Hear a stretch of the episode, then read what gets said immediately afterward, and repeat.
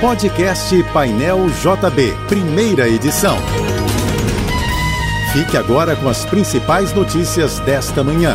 Oferecimento Assim Saúde. Hospitais, clínicas, exames e mais de mil consultórios. Ligue 2102 5555. Univassouras, formando o profissional do futuro. E Rio Galeão. Aqui, você e o Rio decolam. Acaba hoje o prazo de pagamento da inscrição do concurso nacional unificado. Segundo o Ministério da Gestão, cerca de um milhão de pessoas se inscreveram no Enem dos concursos, mas não quitaram a taxa de confirmação. Ao todo, mais de 2 milhões e 650 mil pessoas se candidataram ao certame. O concurso é o maior da história do Brasil em número de inscritos. Ao todo, 21 órgãos federais aderiram à prova e oferecem juntos mais de 6.600 vagas de nível médio e superior em diversos cargos. As taxas de inscrição variam de 60 a 90 reais. O Enem dos concursos está marcado para o dia 5 de maio e será aplicado em 220 municípios. O Carnaval do Rio movimentou a rede hoteleira no município. Segundo pesquisa do sindicato Hotéis Rio, a taxa de ocupação foi de 87%. A Zona Sul foi a região mais procurada, com média de 89,1% dos quartos de hotéis ocupados. O centro também teve alta procura, com ocupação de 87,2%. A região da Barra e do Recreio também atraiu os turistas, com 83,38% de hospedagens preenchidas. Os índices são referentes ao período de 10 a 14 de fevereiro.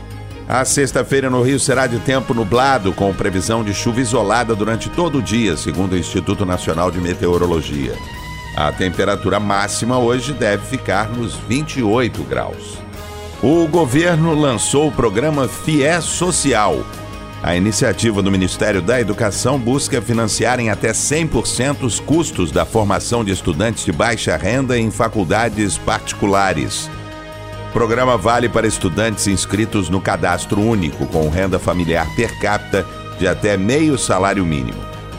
O financiamento do FIES Social seguirá os limites de valores máximos por cursos utilizados no FIES Comum.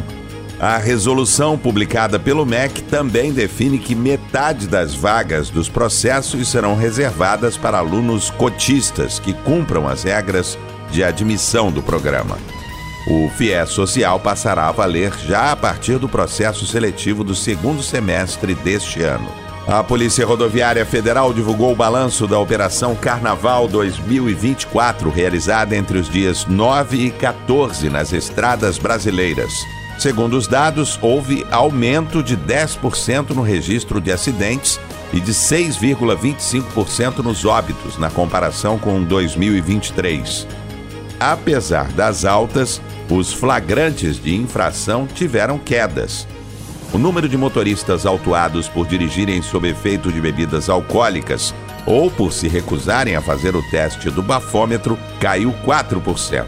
As prisões de condutores por embriaguez também tiveram baixa de 18%. Além disso, de acordo com a PRF, 144 pessoas foram presas por outros crimes e 20 armas sem autorização e mais de 3 toneladas de drogas foram apreendidas. Os jogos do Campeonato Carioca realizados no Rio têm dado prejuízo aos quatro grandes. Em compensação, Flamengo e Vasco faturaram alto com partidas fora do estado pelo torneio. Sem contar o duelo de ontem contra o Bangu em Aracaju, o Rubro Negro arrecadou 3 milhões e 600 mil reais em quatro partidas.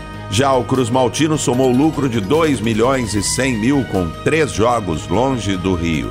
O Botafogo, por sua vez, teve superávit apenas na partida que disputou em Brasília e está no vermelho em 281 mil reais. A pior situação é a do Fluminense, que atuou apenas no Rio e não teve lucro em nenhum confronto.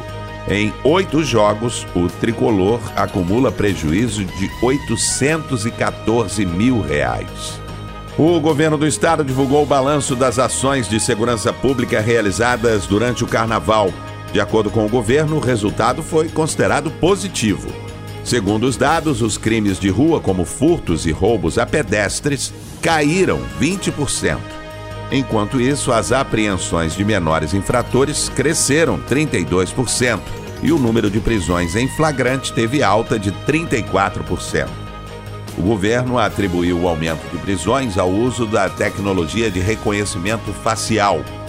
Já no balanço das 53 blitzes realizadas pela Operação Lei Seca em todo o estado, quase 5 mil condutores foram abordados, sendo 978 deles flagrados dirigindo sob efeito de álcool. O astro Rod Stewart é mais um artista a vender seu catálogo musical.